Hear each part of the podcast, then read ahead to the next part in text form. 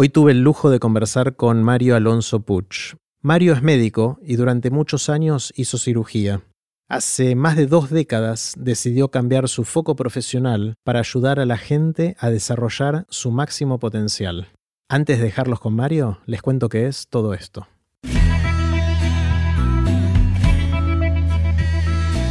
Esto es Aprender de Grandes, el espacio donde converso con gente que admiro para seguir aprendiendo durante toda la vida.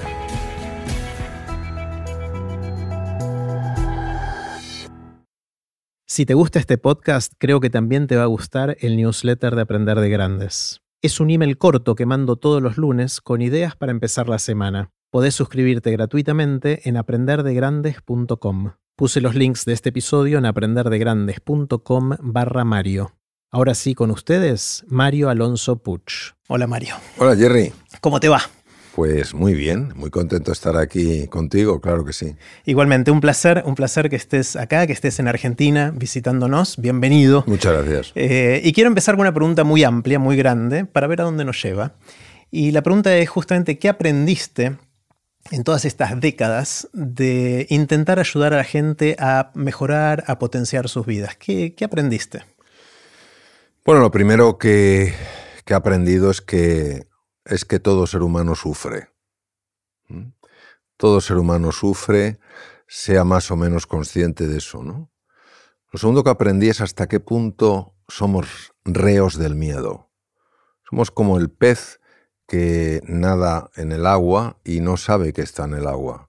No somos conscientes de hasta qué punto el miedo nos tiene atenazados. El miedo a querer, el miedo a atrevernos, el miedo a no gustar, el miedo a no encajar, el miedo a cometer un error, ¿no? Lo tercero que aprendí es que todos estamos en un viaje del héroe de la heroína intentando reencontrarnos con nuestra esencia, con nuestra verdadera naturaleza. En cuarto lugar, aprendí que existe en todos un impulso que de alguna manera es como, una, como un susurro, como una eh, suave intuición que nos dice que hay otra forma de vivir. Y aprendí que en la vida eh, está muy bien el papel de buscador, que es peligroso creerse experto, porque en el momento en el que uno se cree experto deja de buscar, pierde su humildad, pierde su interés y su curiosidad, y reconocerse como un buscador, como un estudiante de una materia que le va a durar toda la vida, me parece sumamente inspirador. Entonces, para mí esto es muy importante porque de alguna manera nos conecta a todos. No te puedes sentir superior a ninguna persona, ni tienes por qué sentirte inferior a nadie, sino que somos compañeros de viaje. Qué bueno, bueno, lo sintetizaste en poquitas oraciones, pero hay mucho, contenido y sabiduría en todo lo que dice. Empezaste hablando del sufrimiento y del miedo, ¿no? Y esos son dos temas fuertes de los cuales no hablamos mucho, pero que mm. nos atraviesan, ¿no? Sí. Hay dos tipos de miedo. El primer miedo es una eh, reacción, obviamente, eh, para proteger la vida. Ha sido fundamental para que nosotros pues, pudiéramos eh, hacer frente a una serie de peligros que, bueno, que han estado presentes en nuestra, en nuestra evolución como, como especie. La mayor parte de los miedos son creaciones de la mente humana. Los vivimos como efectos de las circunstancias y no los reconocemos como creaciones. Y esto es fundamental porque cuando uno se reconoce como causa de sus propios miedos, esto le habilita para encontrar un camino y transformar eso. Y el miedo es eh, el miedo que nosotros generamos, no la, no la reacción ante el depredador. El miedo que nosotros generamos es consecuencia de la falta de amor. Cuando una persona realmente eh, no ama la vida, no ama a los demás, no se ama a sí mismo, a sí misma, en ese momento le está abriendo un espacio al miedo. Ahí es curioso porque durante mucho tiempo uno pensó, o, yo pensé, que el, que el opuesto eh, eh, al amor era el odio, hasta que llegué a la conclusión de que el opuesto al amor es el miedo. Entonces, donde está el miedo, está la falta de amor. Por ejemplo, Albert Einstein decía que había una pregunta que era la más importante. Albert Einstein amaba las preguntas. No debemos olvidar que la teoría de la relatividad es la consecuencia de darle vueltas durante 10 años a una pregunta que él se hizo con 11 años, él decía que había una pregunta que era la más importante, porque dependiendo de cómo la respondiéramos, así vivíamos de una manera o de otra. Y la pregunta de Albert Einstein era, ¿vivo en un universo hostil o en un universo amigable, amoroso? Si yo creo que vivo en un universo hostil, tendré inmediatamente miedo, porque me sentiré pequeño, insignificante, estaré constantemente en alerta o en alarma. Si yo creo que vivo en un universo amoroso, es decir, un universo al que sí le importo, yo no tengo por qué estar atenazado por el miedo. Entonces fíjate cómo estas dos mm, experiencias, la experiencia de amor y de miedo, que parece que, no están conectadas a un nivel profundo, creo que están íntimamente conectadas. Hmm. Eh, es, todas son cosas que hacen sentido, pero es difícil de trasladarla a la vida de uno, ¿no? Estas cosas son, son cosas que uno lo escucha y dice, sí, sí, Mario tiene razón, pero la verdad que no actúa así, actúa de otra manera. ¿no? Tú fíjate, como cirujano, eh, yo ejercí la cirugía general y del aparato digestivo 26 años. Yo quiero que te imagines una cosa muy sencilla, Jerry. Un enfermo va a entrar en quirófano y se le va a someter a una operación compleja porque tiene una patología importante. Imaginemos un, tumor maligno, eh, grande, eh, cercano a estructuras eh, vitales, etc. ¿no? Ese enfermo tiene miedo, de hecho eso se llama angustia. Y imagínate que en la puerta del quirófano antes de que entre y el anestesista le duerma, está ese cirujano, le toma de la mano y le dice, ánimo, estoy aquí eh, todo va a ir bien. Eso es un gesto de amor. No pensemos solo en el amor romántico, eso es un gesto de amor. Inmediatamente baja el miedo. ¿Cómo lo sabemos? Porque la tensión arterial es más fácil de controlar, porque el sistema inmune funciona mejor. Cuando el miedo está presente, la tensión arterial se dispara y el sistema inmune se desploma. O sea, fíjate qué, qué cosas tan sencillas podemos hacer todos para reducir el miedo de los demás. Cuando alguien se siente querido, valorado, apoyado y acompañado, inmediatamente baja el miedo. Si el miedo más profundo que tiene el ser humano es el miedo a la soledad, ese es el miedo más profundo. Entonces, en el momento en el que tú sabes que a alguien le importas, en ese momento el miedo se desploma. Además, fíjate qué cosa más bonita. Hay una hormona que se llama el cortisol. Yo llevo hablando del cortisol muchos años porque es una hormona que la he tenido que tener muy presente dado que es la hormona del estrés crónico. ¿no? El cortisol, cuando no se libera de una forma fisiológica, de una forma natural, siguiendo los ritmos circadianos alrededor del día, cuando no se libera así, es una hormona peligrosa, porque es una hormona que empieza a producir eh, una serie de efectos en el cuerpo que son bastante lesivos. La oxitocina es la hormona del amor.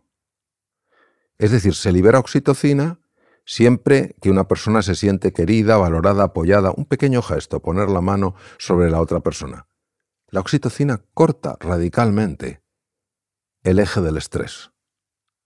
Entonces fíjate cómo, de alguna manera, hasta a nivel biológico, se ve cómo el amor es el antídoto natural contra el miedo.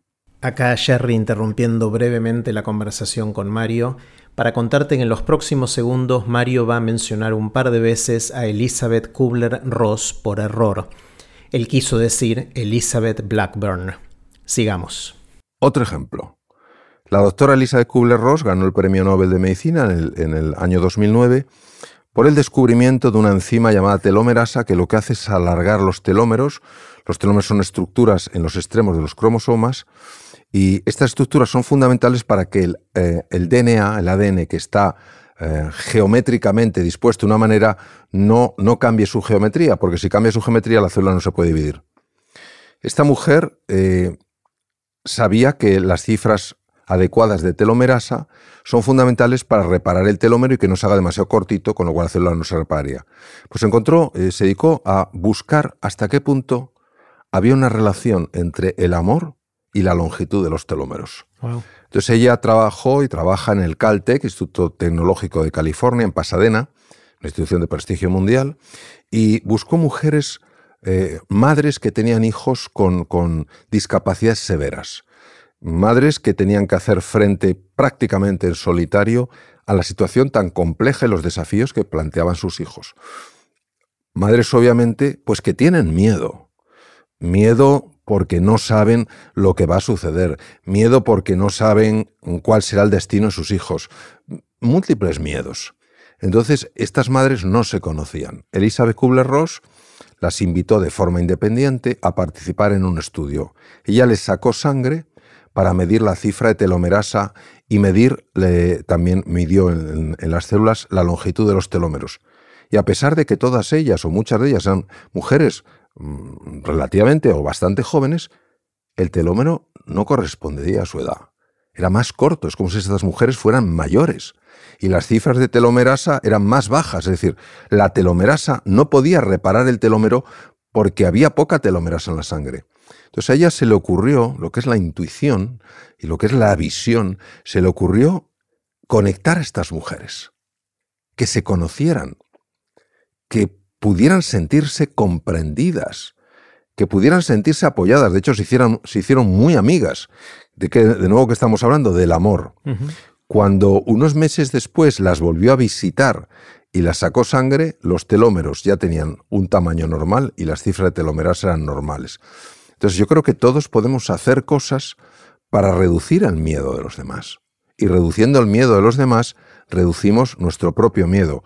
Fíjate que cuando tú haces algo por una persona, no solo se libera oxitocina en la otra persona, es que se libera oxitocina en ti e incluso en las personas que lo están observando.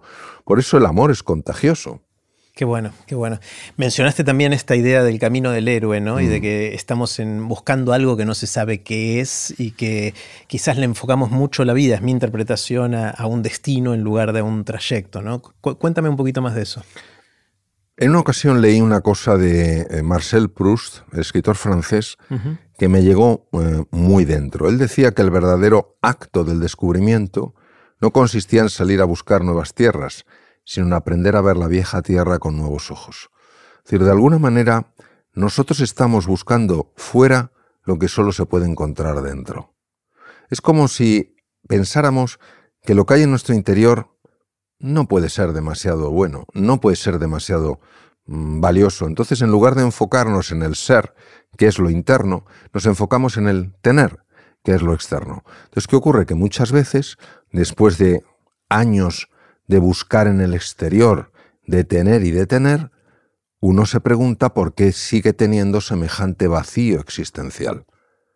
Y es que los vacíos del ser no se pueden rellenar con el tener. Y entonces en ese momento la persona empieza lo que llamamos el viaje del héroe, pues, por supuesto héroe-heroína, hombre-mujer, que, que le lleva a lo que decía Marcel Proust, a el verdadero descubrimiento, que no es encontrar nuevas tierras, sino en aprender a ver la vieja tierra con nuevos ojos. Por eso es una metáfora tan bonita. Claro, de hecho, mucha gente eh, a lo largo de la vida hace muchas cosas y cuando mira para atrás se da cuenta que terminó haciendo o, que todo lo que hizo tuvo que ver con esos sueños de infancia o juegos de infancia. O, entonces volver a casa también tiene ese sentido, ¿no? De, volver al hogar. Sí, hay una película, eh, bueno, y estamos en un marco estupendo para hablar de películas, eh, de Orson Welles que se llama Ciudadano Kane. Eh, Ciudadano Kane es la historia, empieza con un niño, unas navidades en una, una cabaña sencilla, la casa de su familia, y esa especie como de de objetos que tienen que los agitas y es como si fuera, como si nieve. fuera nieve, ¿no? En un momento en que está nevando y pone Rosebud. Entonces, eh, este niño empieza a crecer y se convierte en un verdadero potentado, un hombre súper exitoso, ciudadano Kane, un, reflejo. Y, por más que consigue, por más que consigue, da la sensación de que siempre está por dentro vacío. Y al final, cuando va a morir, eh, a pesar de todos los éxitos, eh, está diciendo algo y una persona se acerca para preguntarle qué, qué, dice y dice Rosebud. Y ahí termina. Es decir, en el fondo, lo que él añoraba era esa experiencia que había tenido de niño, en el cual de alguna manera aquel sencillo objeto le conectaba con lo profundo, con lo esencial, con la naturaleza. ¿Cuáles son tus objetos de niño? ¿Te acordás?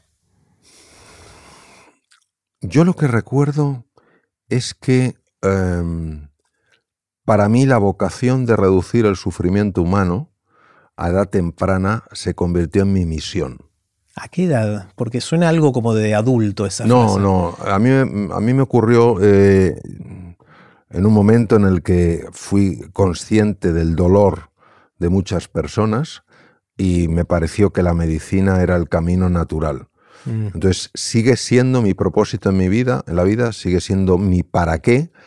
Mm, Después de 26 años como cirujano y también estudiando estos temas que tienen que ver más con, con la mente humana, toma un giro y, se eh, orienta mucho más a ayudar a las personas a conectar con su esencia. Y en el fondo, conectar con tu esencia es reducir el sufrimiento. No podemos reducir el dolor propio de la naturaleza humana porque tenemos un cuerpo físico y el cuerpo, pues, pues te das un golpe, te haces una herida, lo que sea, ¿no? Pero el sufrimiento lo genera la mente humana. Y realmente ese sufrimiento sí puede ser evitable. Y por eso eh, se convirtió en un momento determinado en otra dimensión de aquello que para mí era el propósito en la vida. Y es muy curioso porque han pasado ya muchos años, pues cerca de 24, si, si no recuerdo mal, y es curioso como muchas personas que padecen o han padecido enfermedades o han tenido dolencias, en el momento en el que empiezan a deshacerse de un sufrimiento que era fundamentalmente anímico, te dicen que están mucho mejor físicamente. Y eso es porque todo está conectado, es decir, el ser humano tiene una dimensión física, es incuestionable, tiene una dimensión mental, es incuestionable y tiene una dimensión espiritual. Están tremendamente entretejidas. Claro, el cuerpo y la mente, más allá de la parte espiritual, pero el cuerpo y la mente fueron una dualidad histórica eh, a lo largo de, de, la historia de la humanidad prácticamente, que nos hizo bastante mal, ¿no? Porque Sí. hasta con el lenguaje la separamos. Sí, eh, fundamentalmente nos tenemos que ir a, pues al padre de la filosofía racionalista, ¿no? El, famoso Descartes, Descartes, ¿no? En el siglo XVII. Hay que entender el- el momento en el que este hombre estaba. Este hombre era un científico. Pero claro, mm, no era fácil, por ejemplo, hacer algo que a él le interesaba, que eran autopsias. Porque claro, estaba la parte espiritual en un momento religioso muy complicado, luchas entre católicos, protestantes, en fin, un- un- una violencia lamentable. Entonces, él tuvo que separar muy bien las dos partes. Entonces, hablaba de la res cogitans, ahí entraba pues todo lo que era lo anímico, el pensamiento y la res extensa, que es lo que se puede medir porque tiene una extensión, y ahí entraba el cuerpo. Como él sabía, lógicamente, que eso era totalmente artificial, los conectó en un punto que es absolutamente increíble. Los conectó en una glándula que, parece que es insignificante, se llama la epífisis, detrás del mesencéfalo, en la cara posterior del mesencéfalo, y ahí dijo que estaba el alma. Ahí estaba como el punto mm, de- de conexión, ¿no? Pero era una cosa insignificante. Entonces, ¿qué nos ha pasado? Pues a raíz del dualismo cartesiano, pues en gran parte hemos potenciado todo lo que es el pensamiento, el conocimiento, pero todo lo que es un mundo más emocional, un mundo más corporal, un mundo más fisiológico, pues parece que era una cosa de, de segundo nivel.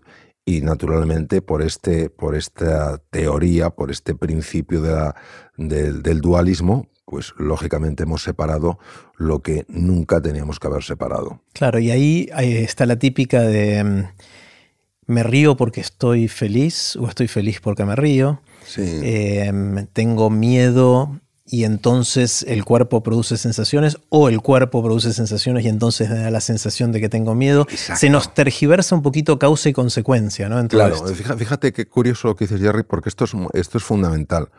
En la época de Descartes, eh, teóricamente todo lo que era cognitivo estaba separado de lo fisiológico. Es decir, negábamos una realidad que es evidente.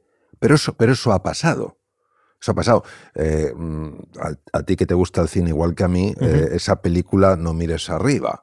O sea, es un meteorito que va a reventar la Tierra, pero negamos, hay que mirar para abajo para negarlo. ¿no? Entonces, lo que no cabe duda es que, eh, de alguna manera, esa negación de la conexión ha tenido consecuencias muy negativas. William James, que es el padre de la, de la psicología anglosajona, catedrático de la Universidad de Harvard, murió hace muchos años, en 1910, este hombre entendió que la dualidad era un error. De tal manera que utilizó frases como las que, las que eh, tú has utilizado. el pájaro no canta porque es feliz, es feliz porque canta. Fíjate, la felicidad teóricamente tendría que ser algo más cognitivo, pero aquí es por algo más fisiológico, porque está cantando. Dijo, atrévete a pesar de tu miedo y te sentirás valiente. El atreverse tiene que ver con la acción, tiene que ver con la res extensa, con el cuerpo, y sin embargo, mentalmente te sientes más valiente. ¿no? Entonces, yo creo que hoy en día, eh, sobre todo a raíz de los estudios del profesor Antonio Damasio, ha quedado claro que este es un principio que puede servirnos para entender las cosas, pero no puede servirnos para pensar que la realidad está construida de esta manera. Claro. Em, entiendo que tu objetivo es ayudar a la gente a descubrir estas cosas y a mejorar sus vidas. Uno lo puede hacer dando conferencias, escribiendo libros y... ¿La gente cambia así? Sí, sí, sí, sí. Esa es una, esa es una pregunta que yo me hice cuando me planteé dar el salto, dejar la cirugía después de 26 años. Y me planteé mm, varias cosas. Y la principal fue, yo en la cirugía he visto sin duda cambios muy importantes. Una persona te viene con un tumor en el colon, le quitas el tumor y en la mayor parte de los casos la persona está curada. O por lo menos si no está curada alargas la vida. Y en algo que tiene que ver con la palabra, realmente se producirán cambios. Y para mí era una pregunta eh, cuya contestación no tenía. Ya llevo 24 años y puedo asegurar, pero vamos, eh, no sabes de qué manera, que claro que las personas cambian, porque te lo dicen. Aquello me cambió radicalmente la vida. Fíjate, en una ocasión me pidieron eh, moderar una mesa en la cual había un psiquiatra, había un psicólogo muy conocido, había un filósofo y había un magnífico cirujano cardíaco. De hecho, era el cirujano cardíaco que había hecho el primer trasplante de corazón artificial en un, determinado lugar. Había eh, operado a, un, prematuro de un problema de corazón. era un fuera de serie. Y de repente se nos acercó un señor y, me vino a dar las gracias. Me dice, vengo a darle las gracias. Digo, ¿por qué? Dice, porque yo pesaba era un señor de una estatura muy corta, ¿no? Dice, yo pesaba 150 kilos. Y el cirujano cardíaco dice, imposible. Porque era un señor de estatura muy corta y se le veía delgadito. Digo, ¿de verdad? dice, sí, sí, he traído las fotos. Y nos enseñó las fotos y claro, era un señor que estaba hinchado como un balón de reglamento. digo, ¿pero esto cómo ha sido? Dice, no, no, yo me he operado. O sea, esto es eh, con dietas súper. Me he operado, pero yo tomé la decisión a raíz de una conferencia suya que escuché.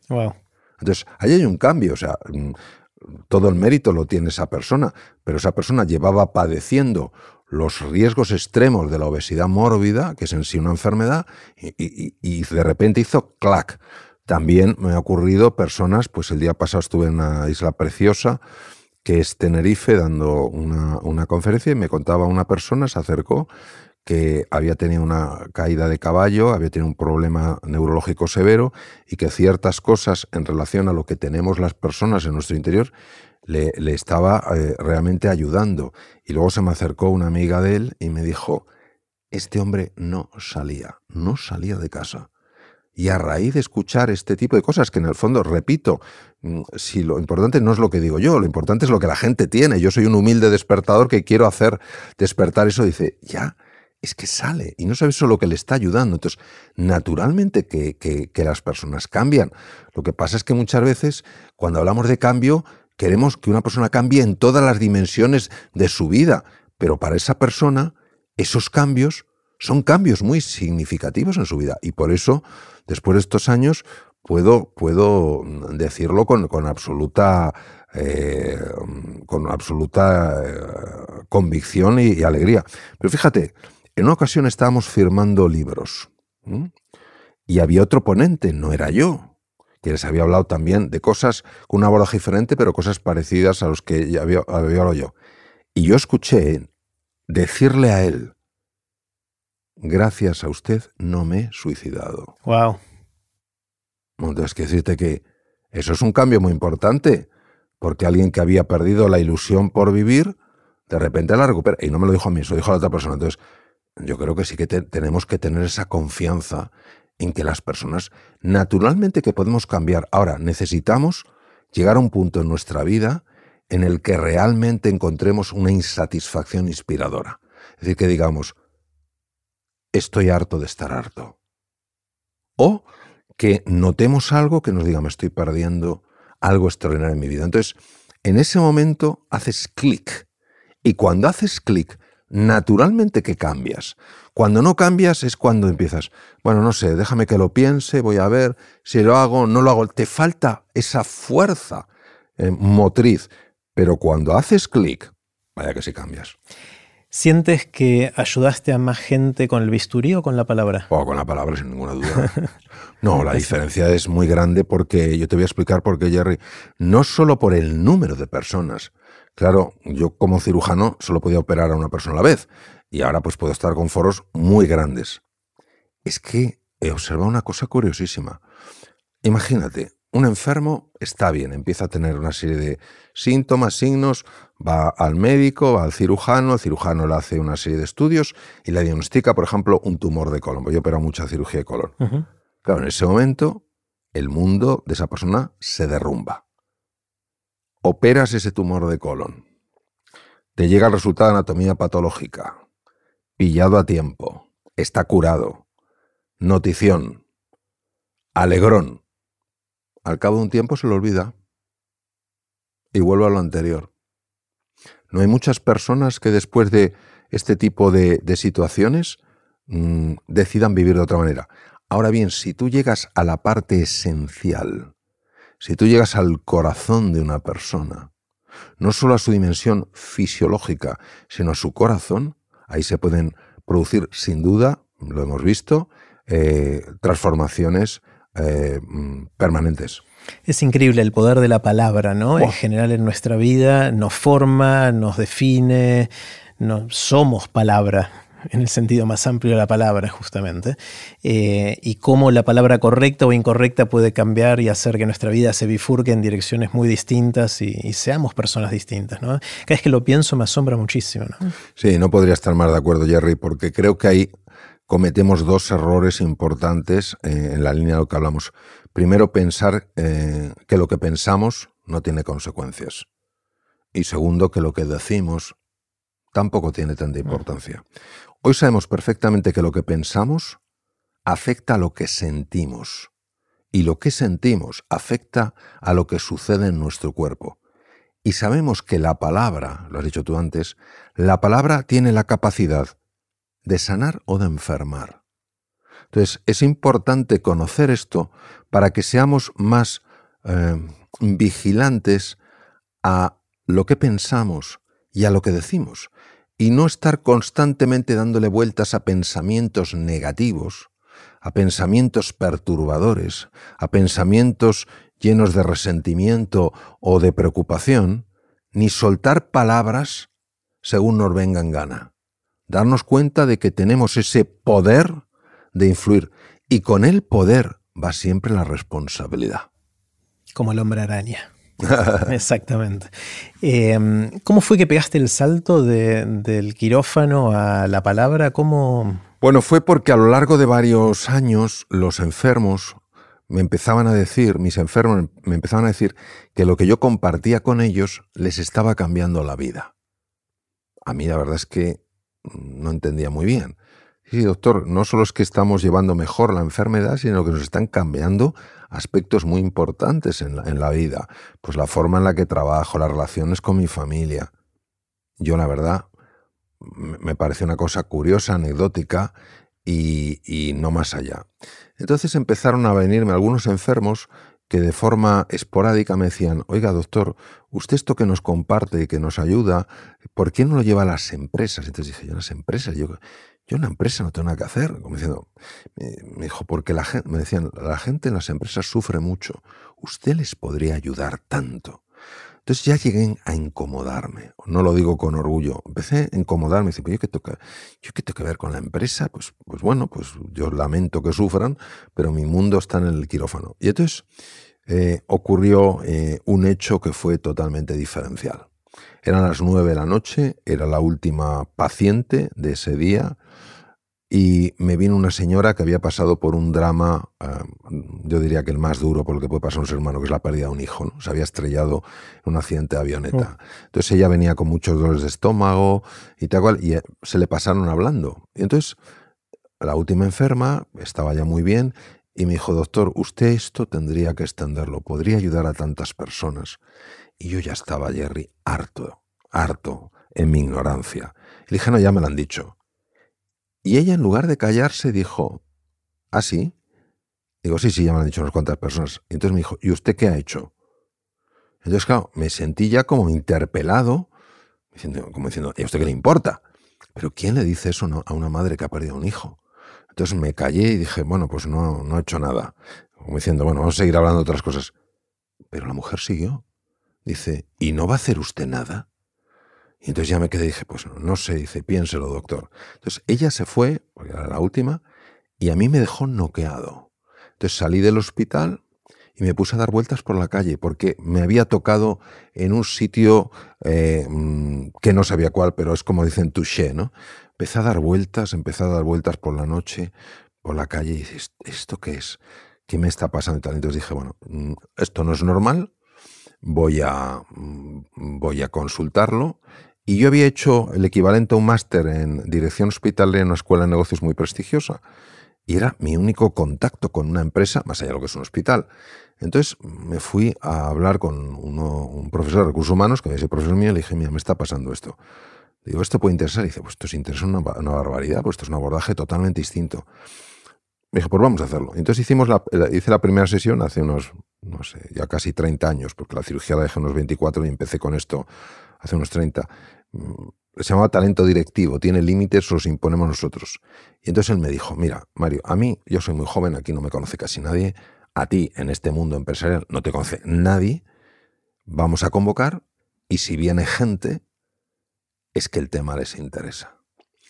Y o sea, nunca habían visto que se llenara tanto en lo que se llama sesión de antiguos alumnos. dije, mira, Mario, no vienen ni por ti ni por mí, vienen por el tema.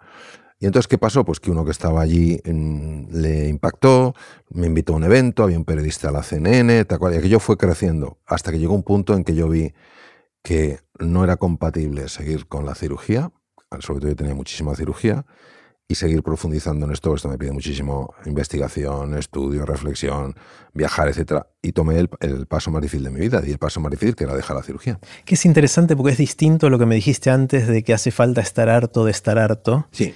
Porque fue esta señora que te lo sembró de alguna manera, ¿no? el hartazgo no vino desde adentro. Sí, esa, esa señora, por eso te digo que tú puedes dar el salto o porque estás harto de estar harto, o porque ves que hay una forma diferente, mejor de llegar, de vivir. Entonces, esta mujer, de alguna manera, lo que hizo fue eh, hablarme de otra dimensión en la capacidad de ayudar. Entonces, bueno, mm, ocurrió aquella sesión, fue la primera que di, después hubo otras, pero eran muy, eh, eran como muy eh, esporádicas. Hasta que, claro, que yo fue creciendo, porque empecé como hace unos 30 años, eh, lo de esta señora fue hace unos 30 años, estuve como 6 años mm, pues dando cosas esporádicas, pero viendo mm, el impacto que esas cosas iba teniendo y lo que me iba pasando a mí. Entonces en ese momento pues fue cuando a mí me gustaba mucho la cirugía, cuando tomé ese, ese paso ¿no? de, de, dar el salto. ¿no? Eh, Mientras que cuando hacías cirugía, estabas haciendo algo que está enmarcado dentro de la ciencia más tradicional, ciencias de la salud. Cuando haces la transición a trabajar con la palabra y con la parte más blanda del ser humano, digamos, la integración total y todo eso, entras en un lugar donde a lo largo del tiempo ha habido muchas corrientes, algunas científicas, otras no tanto, ¿no? Entonces hay mucho charlatán, mucha, mucha gente que inclusive se aprovecha de términos científicos y aplican pseudociencia para tratar de acercar gente a prácticas que no necesariamente están validadas o quizás ni siquiera son buenas. ¿Cómo, e, es algo que te preocupa? ¿Cómo, sí, bueno, lo que dices es así, porque la ciencia tiene un gran prestigio. Entonces, todo lo que se apoye en la ciencia va a ser en principio em, aceptado con bastante agrado, y esto hemos de reconocerlo. De hecho, hay una corriente filosófica que se llama el cientismo o cientificismo, es lo mismo, que apoyándose en la ciencia, presenta su ideología como si fuera incuestionable, pero no es ciencia. Entonces, lo que dices es así. Esa es una de las razones por las cuales cuando yo me he separado de lo que es la ciencia, pues no sé, por ejemplo, estudiando con maestros zen o cosas de ese tipo que aprende, siempre he buscado conectarlo con la ciencia. Es decir, me he preguntado, ¿hay algún laboratorio en el mundo, algún centro de investigación que esté explorando qué pasa en el cerebro cuando una persona hace meditación zen? Y me he ido a ese sitio. O, por ejemplo, cuando he estudiado eh, temas de, eh, mindfulness, eh, que no es la meditación zen, está cercana, pero es diferente. hay alguien que realmente mm, haya estudiado científicamente esto. Y esto no, no lo hago para realmente para que me lo validen. Es que yo necesito validarlo. Claro. Si yo tengo una mentalidad muy científica, entonces hasta que no me queda claro que no va en contra de la ciencia. Es decir, que no es... Una cosa es que la ciencia no llegue y otra cosa es que vaya en contra de la ciencia. Entonces, que la ciencia no llegue, pues claro, lógicamente hace 20 años la ciencia no llega a donde llega ahora. Pero cuando tú ves que va en contra de la ciencia, a mí eso me produce como una especie de, de repelús, ¿no? De, cierta reacción alérgica, ¿no? Y por eso siempre he buscado eh, conectarlo.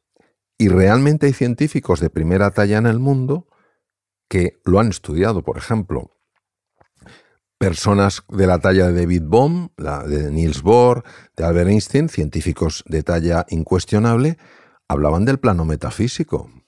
Uno de mis profesores, Richard Davidson, es eh, catedrático de psicología y psiquiatría en la Universidad de Wisconsin y es la persona que más experiencia tiene en el mundo en estudiar el impacto en el cerebro de los estados de meditación yo creo que hay que tener esa disposición a conectar los campos. Es decir, ni, quedarse solo en la ciencia y solo lo que ha descubierto la ciencia es lo que es real. No, lo que ha descubierto la ciencia es lo que ha descubierto la ciencia. Ni cualquier cosa mm, que se me pase por la cabeza, me lo cuente quien me lo cuente, mm, tengo que aceptarla como tal. Entonces, esa búsqueda de la conexión para mí ha sido una, cosa mm, muy necesaria toda la vida, pero repito, no ya para, para que me dé credibilidad, sino para que tenga credibilidad ante mí. Luego, lógicamente, eso de rebote te da credibilidad, porque yo, por ejemplo, hablo a muchos médicos, hablo a científicos, hablo a ingenieros, hablo a físicos, gente, pues lógicamente, muy aterrizados, y puedo sostener lo que digo. Pero no lo he estudiado para sostenerlo, lo he estudiado para que yo me abriera a que eso era cierto. Claro. A mí lo que me preocupa mucho es que justamente como la gente siente miedo, como decíamos al principio, la gente sufre, como decías al principio, a veces están tienen un grado de desesperación tan grande que apenas ven algo que luce como su salvación mágica, van corriendo atrás de eso. Entonces hay ciertas cosas, ciertos proxies que fui encontrando. Por ejemplo, si algo que tiene que ver con sentirnos bien tiene la palabra cuántico en el medio, a mí me da escosor. ¿Sí? Pues sí, la conexión cuántica entre las personas. Ahí es donde uno empieza a usar términos que toma prestados de la ciencia, que roba de la ciencia, ni siquiera se tomó el, trabajo de pedirlos prestados, para darle cierto aire de seriedad a lo que está diciendo cuando en realidad es cualquier cosa. ¿no? ¿no? podría estar más de acuerdo. Eh, yo recuerdo una vez en, eh, en un evento que me invitaron a participar que era de coaching y había coaching zen, coaching cuántico, coaching tanto. Vamos a ver, que la física cuántica apoya cosas que decían los místicos de montones de, uh, culturas, no cabe duda, pero lo que no te sirve es soltar el nombre y no haber leído esos libros, haber profundizado en ese conocimiento, no te va a convertir en un, en un eh, físico teórico, pero sí te va a ayudar a hablar con cierta solidez. Y sobre todo, Jerry, el punto que yo más valoro, el que más me genera inquietud, no es ya que hablen con terminología, la medicina dice, la física cuántica dice, es cuando hablan de una manera dogmática. Mm. Es decir, cuando hablan como diciendo, y esto es así, y punto, Eh, eh, y punto final, porque en ese momento es como si te quisieran imponer una idea. Yo los mejores científicos que he conocido, algunos son realmente muy buenos, eh, siempre he visto una apertura a explorar. No, no recuerdo a ninguno de ellos, algunos cuales han ganado, han ganado premios Nobel de química, de medicina, etc. No recuerdo mm, que fueran tajantes. Claro. ¿Sabes? El propio Antonio Damasio, que es, no, ha ganado el premio Nobel porque es muy difícil ganar un premio Nobel desde la clínica, ¿no? Normalmente es, biología a nivel molecular, pero tú hablas con él y es, y es, una persona, por ejemplo, que no cree en una dimensión, digamos, espiritual, pero tú hablas con él y es un hombre de una apertura que lo explora, o sea, y me he encontrado con otros neurocientíficos mm, de muchísima menor talla y es que se cierran en banda. Entonces, al final, es ese ese dogmatismo lo que me hace a mí. Ahora, lo que dices tú es así, es decir, mm, que alguien diga, mm, porque mm, esto. No, no, ¿usted en qué se sostiene? Y ahí donde lo ves es en la pregunta, de la manera en la que es capaz de responder a la pregunta. Claro. Entonces, porque la pregunta es la que te ayuda a conocer la hondura del conocimiento de una persona. Y sobre todo, yo creo que la disposición, es decir, bueno, parece que esto es así. Y, efectivamente, si ha leído, ha estudiado y ha profundizado, puede dar eso. Pero nunca con ese, con ese dogmatismo como diciendo, yo sé, tú no sabes, ¿no? Hmm. ¿Qué edad tenías cuando hiciste la última cirugía? Pues mira, ahora tengo 67 eh, años eh, y lo dejé hace 24, pues hace el cálculo. 43. Eh, sí. Hice bien la cuenta, ¿no? Sí, 43 años. Muy poca gente hace un viraje tan fuerte en su vida profesional a esa edad. Y muchos querrían hacerlo, pero em, lo ven difícil, les da miedo. Vamos de nuevo al sufrimiento, al miedo y a, esas, a esas, cosas que sentimos en todo el cuerpo pero querrían poder hacerlo. Aparte de eh, estar harto de estar harto y de ver la gran oportunidad, ¿qué otras fuerzas podemos hacer o encontrar para, pegar esos saltos? Pues mira, eh, a pesar de que yo ya tenía, porque lógicamente esto era un salto con un nivel de incertidumbre muy elevado, a pesar de que tenía el apoyo de mi mujer, incluso de mis hijos, aunque eran pequeños, pero es un proyecto familiar que nos afectaba a todos, es decir, nos lanzamos como familia bastante al vacío, ¿no? Yo no podía quitarme, Jerry, una especie de nudo en el estómago, una sensación de, angustia, em, que era curioso porque era una mezcla de ilusión por el salto y angustia por lo que dejaba detrás. Claro, un cirujano no puede estar apartado mucho tiempo del quirófano, porque tú tienes que tener esa, esa familiaridad con el, con el quirófano, con distintos tipos de situaciones, etc. Y entonces eh, me ocurrió algo muy curioso. Sentí la necesidad de meditar. Entonces mm, me senté en una silla bien, bien sencilla de madera, la recuerdo bien. Eh, cerré los ojos, mm, empecé a aflojar la tensión, empecé a relajarme, entré en un vacío eh, verdaderamente difícil de describir, porque es un, es un vacío, es una sensación muy, muy, curiosa, porque no, había ni siquiera pensamientos. Normalmente siempre se te cuela un pensamiento. Fue un, vacío absoluto y entonces tuve una experiencia absolutamente eh, profunda y transformadora eh, y vi con absoluta claridad que el universo me iba a ayudar. Cuando yo abrí los ojos, yo había visto la hora a la que, a la que empezaba, la sensación que tuve es que habían pasado 10 minutos. Habían pasado cuatro horas.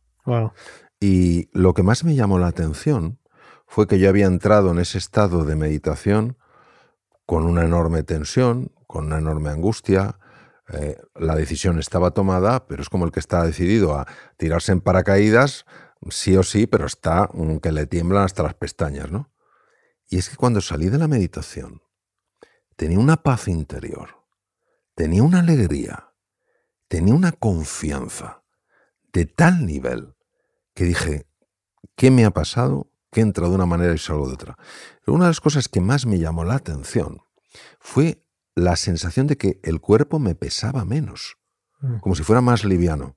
Y esto era debido a la enorme tensión muscular que yo tenía por la angustia y que yo no era consciente de esa tensión muscular. Entonces, yo desde luego eh, tengo un enorme cariño por la meditación porque en ese silencio, en esa quietud, en ese vacío que parece que no hay nada, ahí es donde te vienen las inspiraciones, eh, afloran los recursos insospechados y conectas con tu verdadera esencia. Y claro, cuando conectas con tu verdadera esencia, pues claro, sucede lo inimaginable. Y en este caso eh, me ocurrió eso. O sea, y, podríamos decir, bueno, pues qué bien que antes estabas lleno de angustia y ahora estás lleno de paz y de tranquilidad. Bueno, ya para mí eso es un cambio fundamental. Pero es que lo interesante es lo que empezó a pasarme a partir de ese día. A partir de ese día empezó, empezaron a ocurrirme una serie de cosas absolutamente sorprendentes. Personas que se acordaban de mí y me habían visto hace un año y medio y que de repente me pedían que les diera conferencia, una conferencia en su empresa. Digo, pero ¿cómo es posible? No, no sé, me ha venido tu, me ha venido tu imagen a la cabeza y no sé qué. Y empezó a pasarme cosas y dije, esto, esto no puede ser una coincidencia. Por eso, eh, mm, por eso creo que, como decía Einstein, con todos mis respetos ante su conocimiento y mi ignorancia, decía, la separación que vemos entre el mundo interior y el mundo exterior es una pura alucinación de la conciencia.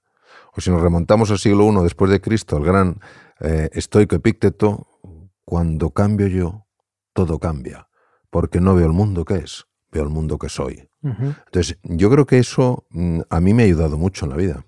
¿Y, sientes que es una, una, forma de para otros también? O sea, es a través de la meditación, por supuesto, Por supuesto.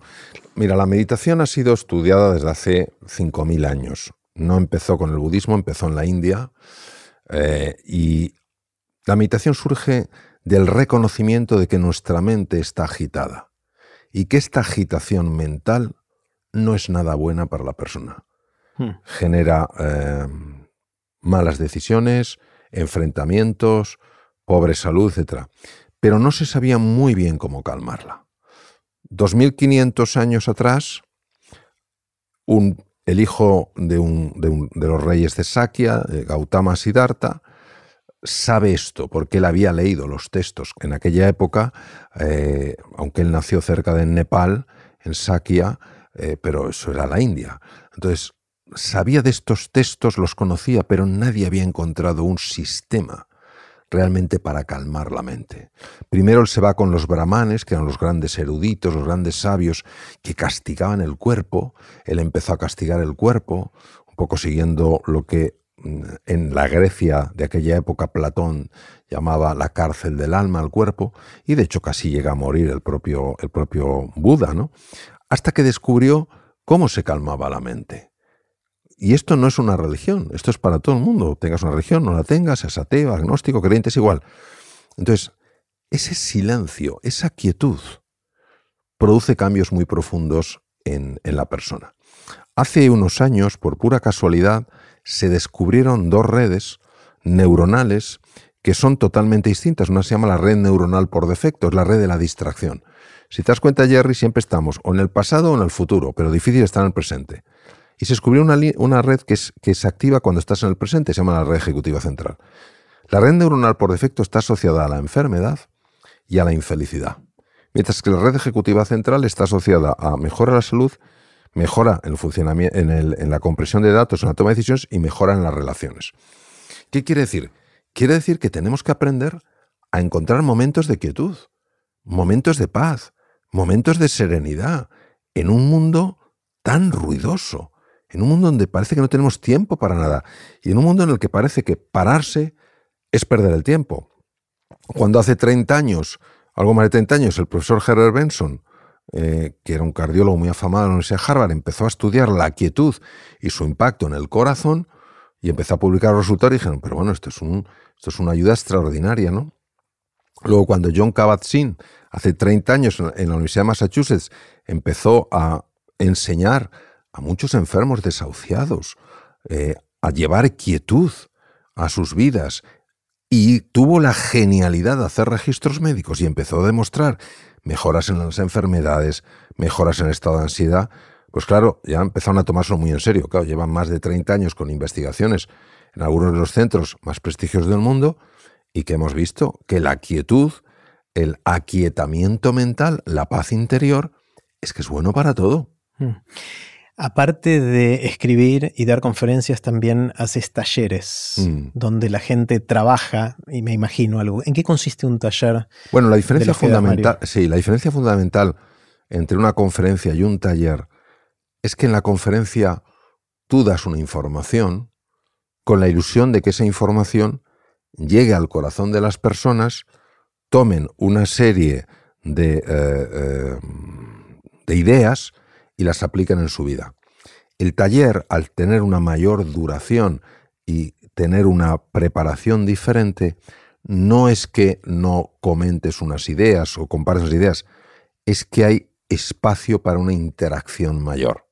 Y esa interacción mayor, pues muchas veces permite que afloren más cosas. Entonces, la conferencia en general, pues tú tienes una idea de las ideas que vas a dar y en general, como eres tú el que estás gestionando el tiempo, pues puedes dar esas ideas. El taller eh, tampoco sabes lo que va a suceder, porque no sabes lo que una persona va a preguntar, lo que esa pregunta, eh, a, dónde esa pregunta nos va a llevar. ¿no? Esa, es, la diferencia. Hay talleres de más o menos longitud. Yo he estado en talleres de dos días, ¿no? Estos talleres van a ser de tres horas. Sin embargo, en tres horas tú sí puedes realmente eh, mm, sacar ideas quizás con un mayor nivel de calado.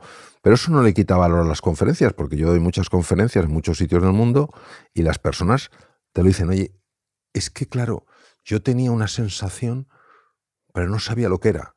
Y con, esa, con ese concepto que has dado o con esa imagen que has puesto, yo le he puesto palabras a esa sensación. Y yo sé ahora cómo gestionarlo. Hmm. Son como formas, son como formas diferentes, ¿sabes?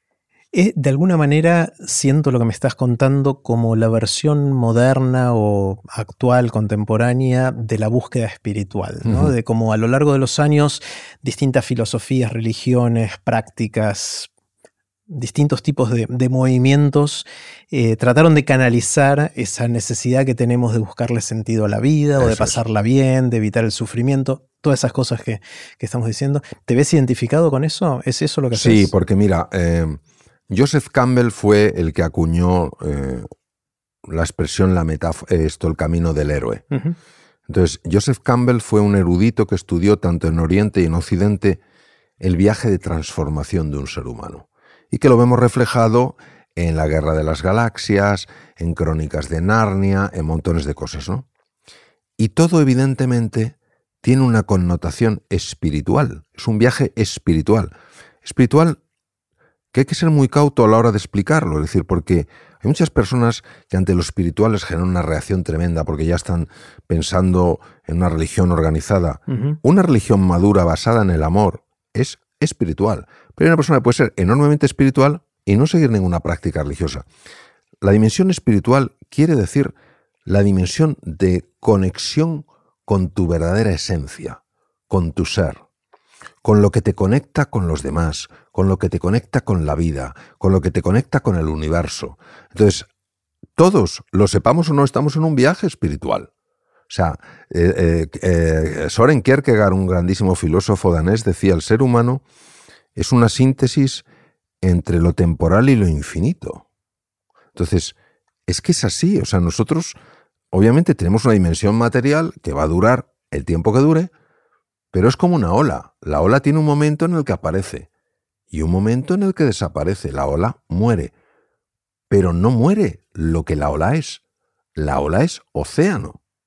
Entonces, la dimensión espiritual lo que busca es que esa ola, que tiene una forma, como yo tengo una forma, y viviré los años que vaya a vivir.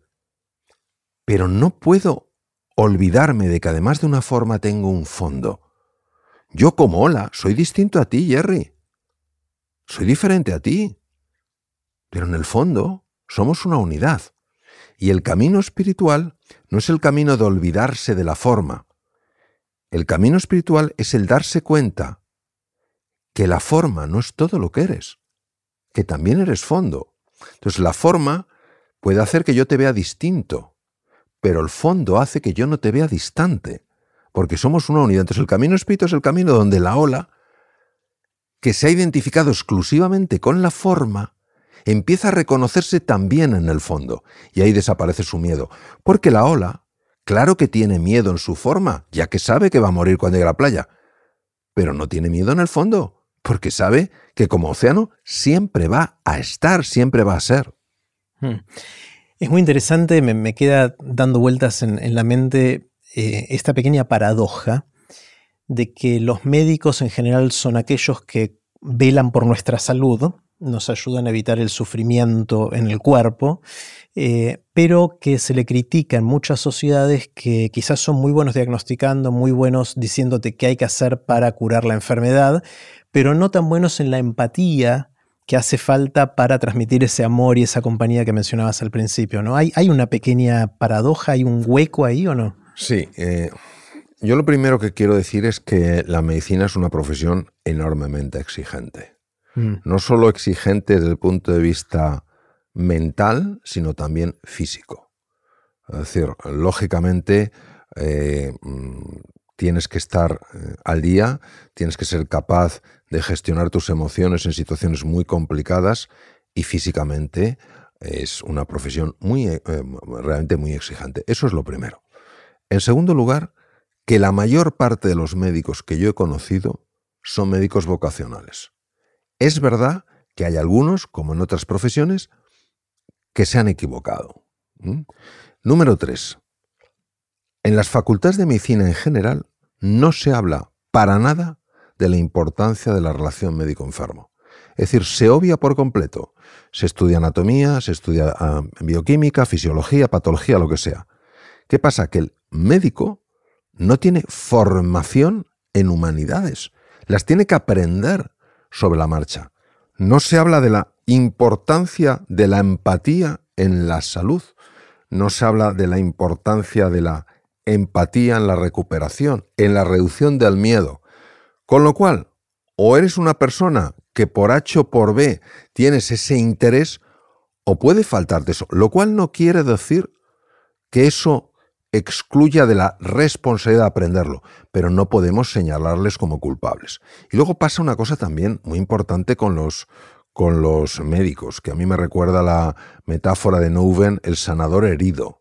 Es decir, ¿cuántos médicos he conocido yo eh, a los que se les recuerda constantemente que tienen que estar al tanto de todo lo nuevo en medicina, que tienen que ser empáticos, que lo cual es verdad, y nadie se ocupa de ellos. Nadie se ocupa de su bienestar. Nadie se ocupa de si realmente eh, mm, se encuentran eh, mm, bien o no. Yo te voy a poner un ejemplo uno de los mejores hospitales del mundo, daba por hecho que todos sus médicos estaban bien. Estoy hablando de un hospital cuyo nivel de exigencia es máximo, porque son los mejores del mundo. Van personas de montones de países para que les traten de cosas muy complejas. Una vez a este hospital se le ocurrió preguntarse si sus médicos, si sus sanadores estaban bien. Y el 60% contestó de tal manera que encajaban en lo que se llama un burnout, personas quemadas. Nadie se había interesado antes de eso. ¿Y qué hicieron? Esto no puede ser. Entonces empezaron a establecer unas, unas formas y unos procedimientos para poderles cuidar también a ellos. Entonces yo creo que, por supuesto que sí, un, profesional de la salud siempre tiene que ser cercano, siempre tiene que ser empático, también es humano también hay que ocuparse de él. No sé cómo será en España. Aquí en Argentina, eh, cuando uno se recibe de médico, hace las entra a hacer las residencias. Lo que se mm. llaman las residencias, donde pasa por distintos años, 3, 4, 5 años, depende de la especialización, etc. y a veces trabajan 72 horas seguidas. Sí, sí, sí. Yo no quiero que me atienda un médico que hace 72 horas que no va a su casa, no descansa, no desconecta. Claro. Eh, nunca entendí esa lógica. No, es que no es lógica. Mira, eh, hace muchos años, yo entonces estaba trabajando en Estados Unidos y me enteré, eh, yo estaba en Boston, en Nueva York, llegó una, en un hospital en Nueva York, llegó una niña jovencita, o sea, una, una, cría, con, una, con un fiebrón, y le atendió un interno. El interno es eh, una persona que acaba la carrera de medicina y está durante un año eh, rotando en el hospital, o sea, ya es un médico.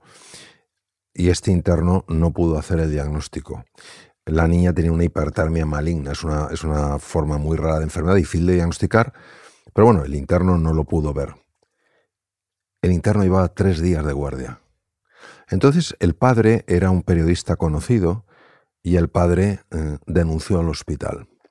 Y el hospital dijo que, que, no, que lo que hacía falta era que, los, mm, que, bueno, que ese chico llevaba tres días de, guardia porque así tiene más experiencia. Era mentira. Era para no contratar a más médicos. Era para no cambiar las estructuras.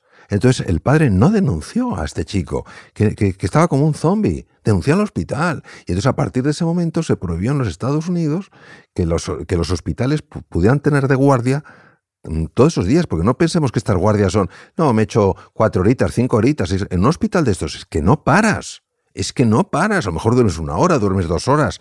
Pero claro, y todo lo que tienes que atender, tienes que atenderlo con un nivel de foco tremendo. Entonces, son una serie de, de, tontunas que, que a veces cuentan para intentar disimular una realidad. Entonces, claro, los profesionales de la salud, en general, en la mayoría, en la vasta en, en la inmensa mayoría, son personas que quieren hacer las cosas bien porque son conscientes de la importancia de su labor. Yo no digo que haya la típica persona siesa, antipática y tal. Por supuesto que sí, pues mira, se ha equivocado desde mi punto de vista. Pero muchas veces lo que tiene es un nivel de desgaste. Mira, hace poco eh, mm, yo voy a hacer una cosa para médicos eh, próximamente en España.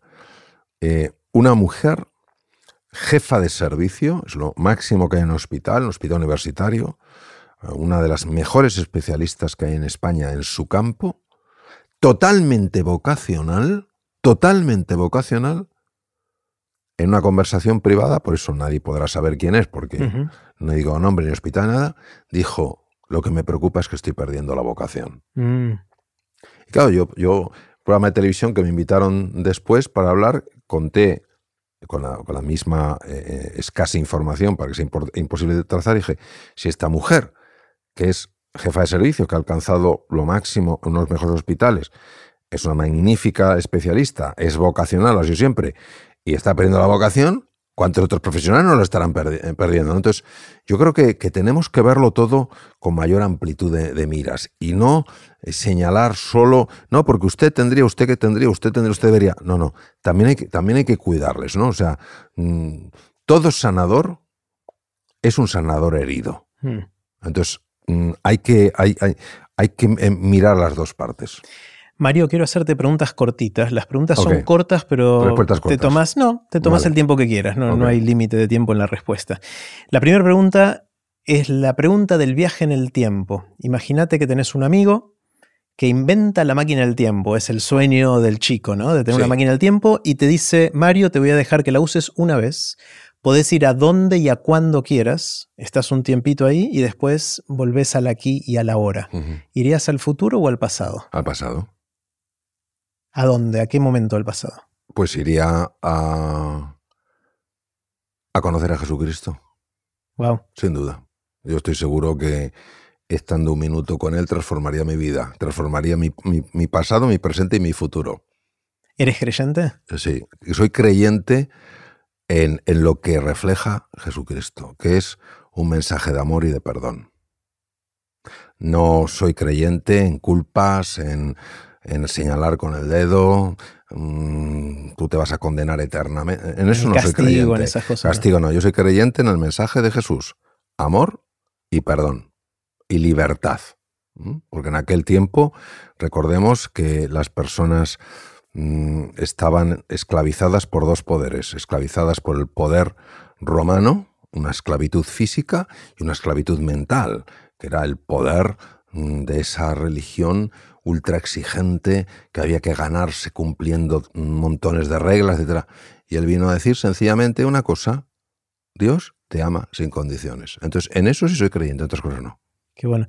Me llamó la atención con cuánta seguridad y rapidez dijiste al pasado y no al futuro. ¿El futuro no, no te interesa o no, no, no querrías verlo? No, el, el, el, es que yo creo que el futuro no es algo que me encuentro. Yo creo que el futuro es algo que se crea uh -huh. y se crea desde el presente. Y yo no puedo tener un presente eh, excepcional si primero no reparo mi pasado. Porque si no reparo mi pasado, mi pasado me lo traeré al presente y lo proyectaré en el futuro. Entonces lo primero que tengo que hacer es reparar mi pasado. Y entonces en el presente estaré plenamente en lo que estoy, sin tener que arrastrarme, ni arrastrar ni rencores, ni resentimientos, ni culpas, ni vergüenzas. ¿Qué sabes ahora que te hubiese gustado saber cuando estabas empezando hace muchos años y que no sabías en ese momento? Es decir, si pudieras hablarle al Mario joven, ¿qué le dirías? El poder transformador del amor. Mm. Nunca hubiera imaginado que tenía semejante poder. Mm. Pensé que, mm, que era como una cosa, que aquello era, pues sí, que era una cosa, pues... Ah, era el poder transformador del amor, sin duda. ¿En qué sentís que pensás distinto a la gente que te rodea? Puede ser tu entorno más pequeño, entorno más grande. ¿En qué, en qué sos distinto? Soy distinto en mi disposición a ver en los demás heridas y no manchas. A ver, quiero saber más. Sí, porque es muy fácil ver lo que no te gusta del otro. Es muy fácil ver lo que te incomoda del otro. Es muy fácil criticar al otro porque no es como debería ser. Y es menos fácil ver que detrás de ciertas conductas hay heridas profundas. Mm. Entonces, si yo sé que hay una herida, yo buscaré ser un sanador. De una forma más o menos efectiva, buscaré ser un sanador. Si veo que es una mancha, lo intentaré apartar. Entonces, es sobre todo lo que ha cambiado en mí es la disposición a ver de una forma diferente. Qué bueno. ¿Qué es lo que te asombra? ¿Qué te sorprende? ¿Qué es lo que ves y decís, wow, no lo puedo creer? A mí lo que me, me asombra es todo lo bueno que puede salir de un ser humano en momentos de dificultad. Mm. En la pandemia, que ha sido tan dura y especialmente para tantas personas, hemos visto ejemplos tan espectaculares de entrega, de dedicación, de poner en riesgo la propia vida, que eso sin duda me lleva a reforzar que el ser humano merece la pena. qué bueno, qué bueno. Em, ¿Tienes alguna habilidad inútil? algo que sepas o que sepas hacer o que puedas hacer fácilmente que no tenga una, utilidad clara? Pues em, es una pregunta que me, que me lleva a, reflexionar. Em, hoy por hoy, eh, las habilidades que pueda tener todas eh, encuentro que tienen una utilidad en mi vida. Eh, sí, sí, sí. Te muestro una mía. Hago esto con la lengua. ¿Eso sí tiene una utilidad? ¿Qué? Hace que la otra persona sonría. Sonríe, muy bien, Bueno, en general todas las habilidades en algún momento encuentran su... Esto, después investigué, tiene, parece que hay, uno puede hacerlo con precondición genética, o sea, hay predisposición genética y después hay entrenamiento.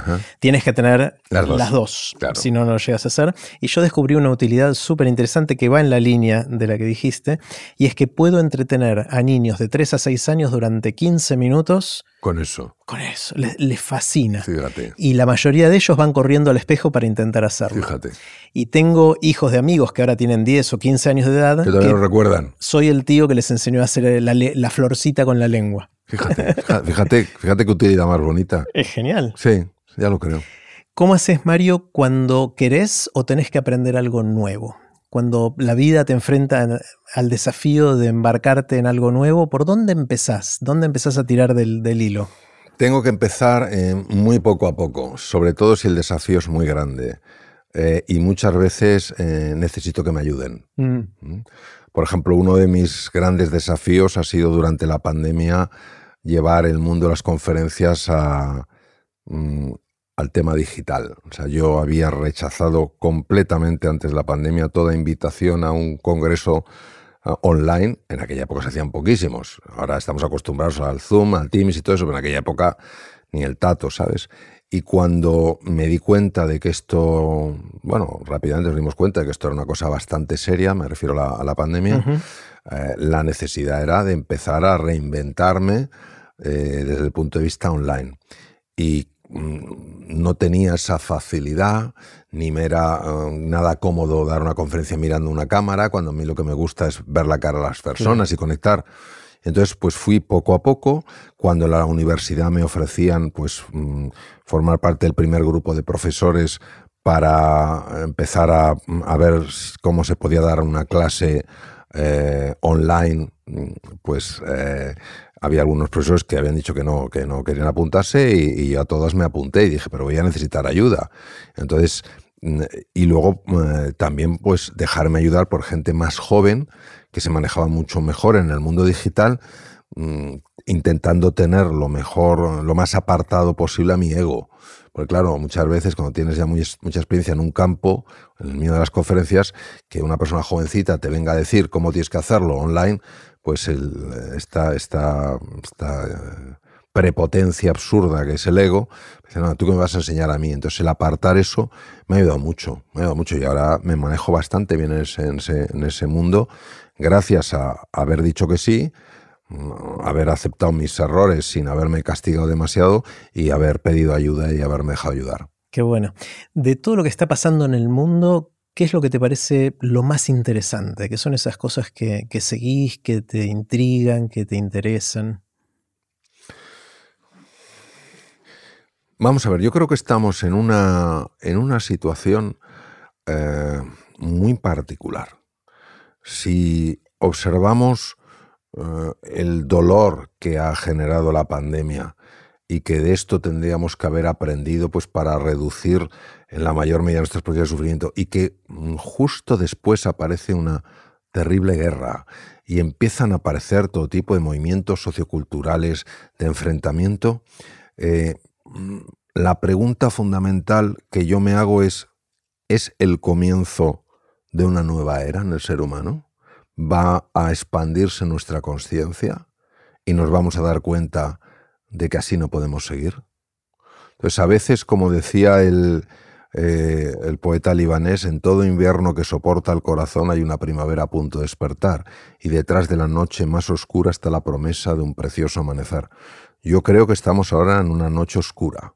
Entonces la pregunta es, ¿sabremos emerger de aquí con un mayor nivel de conciencia, nos daremos cuenta de que no puede ser esto, que no puede ser que haya tantas personas que no quieran ya vivir en este mundo, que no puede ser que se siga intentando dominar a los demás con la violencia, que no puede ser todas las cosas que estamos viendo. Entonces, y, y, el resultado de lo que suceda va a determinar el futuro de la humanidad. Es decir, si no expandimos nuestra conciencia, si no cuidamos más el planeta, etcétera, etcétera, si es que realmente nos vamos a extinguir. O sea, no, no, no, no pensemos que, que somos tan listos que podemos doblegar la naturaleza y no pasa nada. No, no, no, no. Tenemos que tener ese punto. Y mi ilusión es eh, estar atento para ver si esto sucede. Y de hecho estoy viendo cómo el, eh, no puedo decir que a nivel generalizado, desafortunadamente, pero sí estoy viendo en muchos, en muchos lugares con un cierto despertar de la conciencia. Es decir, mm, ¿qué tipo de sociedad estamos generando? Esto no tiene por qué ser así. Hmm. Eh, me gusta, me gusta la visión optimista. También está el otro lado que esos sectores son bastante pequeños y la mayoría de los seres humanos no tenemos ese nivel de conciencia y estamos atrapados en las redes sociales, en la tecnología. Y ahora viene la inteligencia artificial que no sabemos qué rol va a jugar en todo esto y donde dibujamos los límites éticos de qué puede hacer y qué no en qué nos va a reemplazar y dónde vamos a seguir sintiéndonos útiles de alguna manera. ¿Eso te preocupa también o no? Sí, pero eh, vamos a ver, eh, Jerry, nadie puede negar que estos, estos niveles de incertidumbre y estos eh, cambios tan disruptivos producen una conmoción individual y colectiva, eso no lo podemos negar. Yo lo que me pregunto normalmente en los sitios es, ¿qué puedo hacer yo para añadir valor? Entonces, todo lo que me llene de impotencia y de desesperanza me va a bloquear. Por tanto, mi foco lo tengo que poner en lo que quiero, no en evitar lo que temo. Y aunque lo que haga yo sea muy pequeño, por lo menos es lo que puedo hacer. Una niña que se quedó ciega muy sorda a los 16 meses de edad, Helen Keller, por una, una encefalitis, y no obstante se graduó con honores por la Universidad de Harvard, dijo, obviamente, ya no podía hablar con el lenguaje de los sordomudos a través del tacto, soy una, solo soy una, no lo puedo hacer todo, pero sí puedo hacer algo. Yo jamás renunciaré a lo que puedo hacer. Entonces, creo que hay dos sentimientos que no podemos permitir que, que, que formen parte de nuestra vida, que es el sentimiento de impotencia y desesperanza. Mira, qué curioso porque hace dos días di en la universidad un curso de liderazgo y hablaba mm, de, pues eso, de tomar el protagonismo. Entonces una persona, un, directivo, dijo, sí, sí, pero yo por más que quiera no puedo acabar con el hambre en el mundo. Y le dije, esa es la trampa, que como no puedes resolverlo todo, no quieres resolver nada. Si todo el mundo hace algo, al final se hace todo. Si todo el mundo encuentra la excusa como no lo puedo resolver todo, no hago nada, es que tú no puedes ayudar a una, a una fundación seria que contribuya a reducir el hambre del mundo. Es que no puedes hacer eso. Entonces, eso es lo que, lo que creo que nos pasa, que pensamos que es, es una trampa que nos trazamos. Es decir, no, esto es demasiado grande, yo no puedo hacer nada, soy impotente, no hay esperanza. ¿Cómo que? Eh, esta niña ciega, muda y sorda cambió la sociedad americana con sus libros, ¿eh? ¿Mm? Y bien lo dijo, soy una, solo una. Entonces, eso es lo que te quiero decir. Entonces, es importantísimo que algo no caiga, que es el estado de ánimo. Si cae el estado de ánimo, estás absolutamente incapacitado para hacer nada. Y el estado de ánimo cae en cuanto solo te fijas en lo que está mal y crees que no hay cosas que están bien. Viene la pregunta más difícil de todas, y es la pregunta del cataclismo. Esta está inspirada en algo que escribió Richard Feynman, el, físico premio Nobel, uno de mis ídolos y maestros, a pesar de que no lo conocí en persona. Eh, voy a adaptar la historia de él y te hago la pregunta a vos. Supón, suponte o suponete que viene un cataclismo terrible, algo que de un día para otro borra todo el conocimiento y la sabiduría humana acumulada a lo largo de los años. Algo terrible. No va a pasar, pero supongamos por un segundo para el juego que sí sucede. Y a ti te dan la oportunidad o quizás la responsabilidad de escribir un pequeño párrafo que sintetice algo de ese conocimiento o sabiduría que te parezca que sea importante para las generaciones que vienen después del cataclismo. La pregunta es, ¿qué escribirías en poquitas palabras? Puede ser algo bien acotado de lo que haces o algo más general de interés humano. Sé que es difícil la pregunta. Bueno, es una gran pregunta. Eh, yo escribía lo siguiente. Y, y, no es original porque lo dijo antes Gandhi. No pienses en lo que el mundo puede hacer por ti, piensa en lo que tú puedes hacer por el mundo. Yo creo que eso es, esa es la clave. Porque si tú piensas en lo que el mundo puede hacer por ti, estás tomando el papel de una víctima. Si tú piensas en lo que tú puedes hacer por el mundo, estás tomando el papel protagonista, es decir, el papel de una persona que hace algo. Si tú piensas solo en lo que el mundo puede hacer por ti, vas a encontrar muchas excusas para no hacer nada.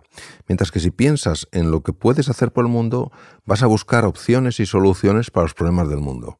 Si tú piensas en mm, lo que el mundo puede hacer por ti, es porque tú no tienes nada que puedas ofrecer al mundo. Si piensas en lo que tú puedes ofrecer al mundo, eso te obliga a una búsqueda interna, para decir, ¿qué tengo yo en mi interior que pueda ofrecer al mundo. Entonces, creo que es que cambia totalmente la polaridad. Me gusta mucho, me gusta mucho esa respuesta. Última pregunta. Suponete que alguien viene a las 3 de la mañana, estás durmiendo, te sacude y te dice, Mario, ¿de qué trabajas? ¿Cuál es tu respuesta rápida? Yo, de despertador. Justo a las 3 de la mañana. mi, mi, mi trabajo eh, no es dar a las personas lo que no tienen, porque ellas ya lo tienen. Mi trabajo es despertarlas a lo que ya son. Entonces es un humilde despertador, ¿eh? que quiere, pero fíjate, o sea, si una, si una persona mm, eh, me despierta y me despierta y estoy teniendo, aunque sea a las 3 de la madrugada, y estoy teniendo una pesadilla, oye, le voy a dar las gracias, porque en ese momento yo pensé que eso era realidad Yo no sabía que soñaba. Entonces, a mí me gustaría, en la medida de mis posibilidades, que ese zarandeo despierte a algunas personas que están viviendo una pesadilla. Y vive una pesadilla aquella persona que cree que no merece ser querida, que no va a tener éxito en la vida, que mm, está sola, eh, que es culpable. Entonces, todo eso es una pesadilla. A mí me gustaría despertarles en la medida de mis posibilidades de esa pesadilla para que se den cuenta de que son mucho más que eso que están viviendo en el sueño. Mario, gracias. un, placer, un placer conocerte en persona y tener el lujo de poder conversar este rato contigo. Muchas gracias, Jerry. Gracias. A ti. Y así terminó la conversación que tuvimos con Mario Alonso Puch. Puse los links de este episodio en aprenderdegrandes.com barra Mario. Espero que lo hayan disfrutado tanto como yo.